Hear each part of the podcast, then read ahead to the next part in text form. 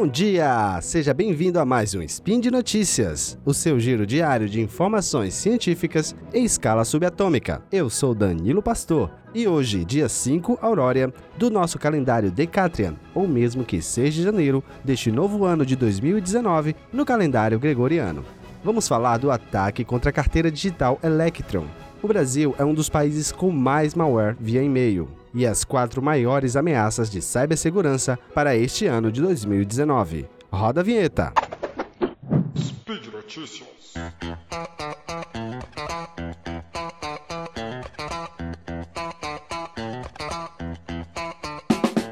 Os desenvolvedores do software de carteira digital Electron divulgaram um alerta dizendo que hackers montaram um ataque para atingir usuários do seu programa. A fraude teria roubado aproximadamente 245 bitcoins, o que equivale a cerca de 3,6 milhões de reais na cotação atual. Para aplicar o golpe, os hackers criaram servidores falsos e espalharam versões adulteradas da Electron. Não se sabe quando a fraude começou, mas o ataque ainda deve estar em curso neste momento. O programa adulterado rouba as moedas das vítimas e foi espalhado por meio da própria rede da Electron. Os golpistas montaram diversos servidores que se conectam nas redes e fica aguardando as transações solicitadas pelos usuários. Quando o usuário se conecta a um desses computadores que foram feitos para o ataque, a vítima recebe uma mensagem de erro, informando que precisa instalar uma atualização de segurança. Caso a vítima instale essa suposta atualização, ela na verdade estará baixando um software malicioso que poderá roubar a carteira digital e, portanto, os bitcoins. Os técnicos desenvolvedores da Electron modificaram o programa para que a mensagem dos criminosos seja diferente da formatação deles, o que torna o golpe um pouco mais fácil de ser interpretado e, portanto, a chance da vítima cair no golpe diminuiu bastante. Os hackers ainda podem se adaptar e fazer com que a mensagem fique mais parecida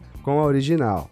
Por isso, os usuários devem evitar de seguir links divulgados nas mensagens. De acordo com a CryptTrace, uma empresa especializada na segurança da blockchain, criminosos teriam roubado uma quantia de 927 milhões de dólares, cerca de 3,5 bilhões de reais, com esses ataques utilizando as criptomoedas nos nove primeiros meses do ano passado. O Brasil está no topo de um novo estudo publicado pela Trend Micro, mas infelizmente não é uma notícia muito boa. Segundo o mais recente relatório da companhia de pesquisa, ameaças enviadas por e-mail no Brasil são tantas que mantiveram o país no segundo lugar do ranking mundial em quantidade de golpes dessa modalidade. A quantidade de ameaças subiu cerca de 16% em relação ao mês de setembro, sendo mais de 316 milhões de e-mail bloqueados por softwares da Trend Micro. Pelo menos, a gente está um pouco distante dali dos Estados Unidos, com mais de um bilhão de ameaças bloqueadas. Vale ressaltar que ataques como phishing e ransomware não apenas cresceu, como estão ainda mais inovadores. Porém, eles mantiveram o correio eletrônico como a forma de disseminação. O Brasil também está no topo de outro ranking. Somos o terceiro colocado nos países com maior número de malware em dispositivos point of safe. Aquelas máquinas de transação de cartão de crédito ou cartão de débito que você paga no supermercado e em outras lojas. Isso implica o roubo de dados bancários, que é o principal perigo nesses casos. No relatório de setembro do ano passado, o Brasil nem aparecia na classificação, mas três novas ameaças apareceram e foram detectadas no mês seguinte. Isso é uma dor de cabeça que pode ser passada para esse novo ano também. Falando ainda de segurança, a empresa de pesquisa e soluções digitais Avast lançou um relatório que detalha o cenário atual das ciberseguranças no mundo inteiro, o que deve ser bastante frequente a partir desse novo ano de 2019. Os programas da empresa verificam cerca de um milhão de novos arquivos por dia e impedem 2 bilhões de ataques todos os meses. Isso permite não só proteger os usuários, mas também ajuda nesse tipo de estudo para identificar problemas e ameaças. Pensando nisso, a Avast mapeou algumas tendências para os próximos meses desse ano. Os ataques do tipo Deep Attacks devem ficar mais comuns e poderosos, evitando detecção humana e sistemas complexos de defesa. Esse tipo de golpe usa conteúdo gerado por inteligências artificiais para escapar dos controles de segurança mais facilmente. No ano passado, a Avast observou muitos exemplos dos algoritmos usados para bular sistema ou até confundir pessoas, como os deepfakes, aqueles vídeos artificiais que criam rostos e até vozes de pessoas geradas por computador.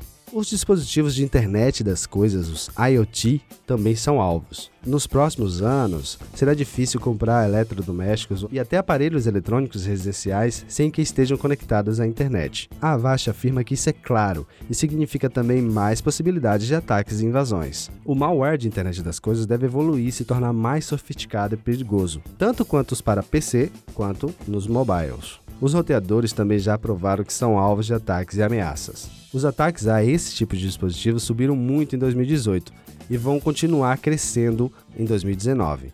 A Avast diz que o aumento de sequestro de roteadores para roubar dados bancários vai aumentar. Isso é feito com injeção de imagem de HTML maliciosa em páginas específicas da web, em dispositivos móveis, por exemplo, levando você a baixar um app falso do banco. Esses acessórios também devem ser usados como um link intermediário para ataques em cadeias. E dominando essa lista para este ano, aparece os celulares, os dispositivos móveis e tablets. Segundo a Avast, eles ainda serão um ambiente favorito para os cybercriminosos modernos. Golpes velhos como publicidade, phishing e aplicativos falsos ainda estarão presentes, porém cada vez mais difíceis de ser detectados, só por uma olhada rápida na loja virtual. Os cybercriminosos estão descobrindo que os serviços bancários no universo digital são o melhor meio de ganhar dinheiro, quando comparado à mineração de criptomoedas, diz a Avast. Para conferir o relatório completo, eu vou colocar um link da Avast no post desse episódio. Muito bem, por hoje é só. Lembre-se, deixe seu comentário no post desse episódio no portal Deviante. Lá tem os links referentes às matérias citadas. Você também pode falar comigo no Instagram e no Twitter, procurando pelo arroba Danilo Pastor com dois R no final. É sempre bom receber feedback de vocês. E lembre-se, esse projeto só é possível graças ao apoio dos nossos queridos patronos, que nos ajudam pelo Patreon,